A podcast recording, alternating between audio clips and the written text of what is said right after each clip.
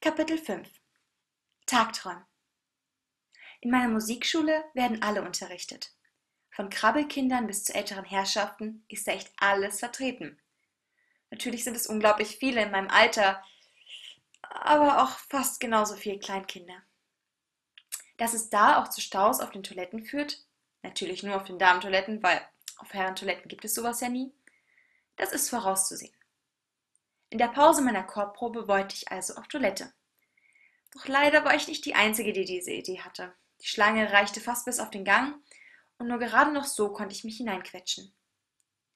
Ganz vorne stand eine Mutter mit ihrer ungefähr vierjährigen Tochter. Der blonde Lockenkopf quietschte vergnügt, als sich eine Tür öffnete und glücklich hüpfte sie herein. Als das bekannte Klacken von Türschloss und Toilettendeckel ertönt war, krähte das kleine Mädchen. Mama, Bekomme ich jetzt ein Brötchen? Von vorne lachte es. Wie sitzt ihr im Würstchen noch etwas Brot? Ich wirkte auf und beugte mich nach vorne, um das Mädchen, das diesen ekligen Kommentar gegeben hatte, zu sehen. Hey, versuch ja nicht, dich vorzudrängeln, fochte das Mädchen vor mir und schubste mich zurück. Die Mutter in der Kabine seufzte. Schatz, auf der Toilette? Sie war scheinbar genauso angewidert von der Idee wie der Rest hier. Die Brötchen laufen doch nicht weg. Genau, ganz ge. Obwohl. Meine Gedanken schweiften ab zu den Brötchen meiner Chorfreundinnen, die noch friedlich in ihren Brotdosen schlummerten. Sie hatten mir oft erzählt, dass sie abhauen wollten, die Welt sehen und so.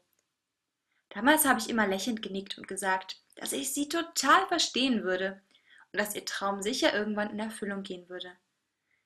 Man will ja ein Brötchen nicht aller seiner Illusionen berauben. Doch der einzige Ort, an den sie wandern würden, wäre, naja, das wäre hier. Aber jetzt mal angenommen, die Brötchen oben im Probenraum würden plötzlich aus ihren Dosen steigen und wegraufen. Dann würden alle dumm gucken. Nicht nur, weil sie jetzt nichts mehr zum Essen hätten. Das, was da rumlaufen würde, würde ja auch nerven.